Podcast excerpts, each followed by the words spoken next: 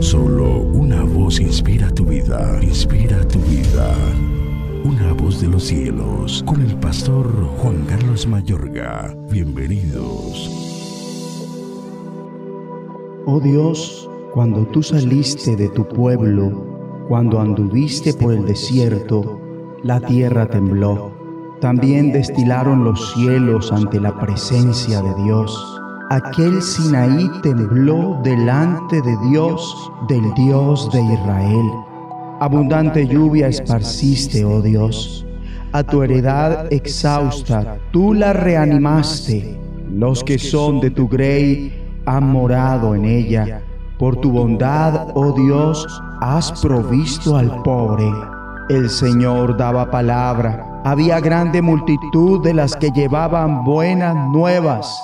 Huyeron, huyeron reyes de ejércitos y las que se quedaban en casa repartían los despojos. Bien que fuisteis echados entre los tiestos, seréis como alas de paloma cubiertas de plata y sus plumas con amarillez de oro. Cuando esparció el Omnipotente los reyes, fue como si hubiese nevado en el monte Salmón. Salmo 68, versículos 7 al 14. David meditó sobre el éxodo, el monte Sinaí y la conquista de Canaán. Esas fueron varias de las ocasiones relevantes de la historia del pueblo de Dios en los que estuvieron en verdad unidos, bien concertados. Esta porción bíblica guarda relación con la identificación de la bendición y la unidad, la armonía de Dios. Es un salmo de acción de gracias y alabanza a Dios por todas las cosas que ha hecho. Reverencia su liderato, su majestad y provisión, su generosidad, su justicia y sus victorias. Dios había conducido a la tierra prometida al pueblo.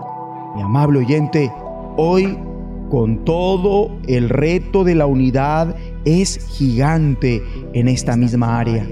La labor de hallar la paz en Medio Oriente continúa siendo uno de los más grandes retos que debe afrontar nuestro mundo. Ora conmigo. Padre nuestro que estás en los cielos, por tu amor para con todos, gracias. Rogamos por la paz y la unidad en los países del Medio Oriente asolados por la guerra. Gracias por ser el manantial y el cimiento de la unidad. En el nombre de Jesucristo. Amén. Una voz de los cielos, escúchanos, será de bendición para tu vida. Bendición para tu vida.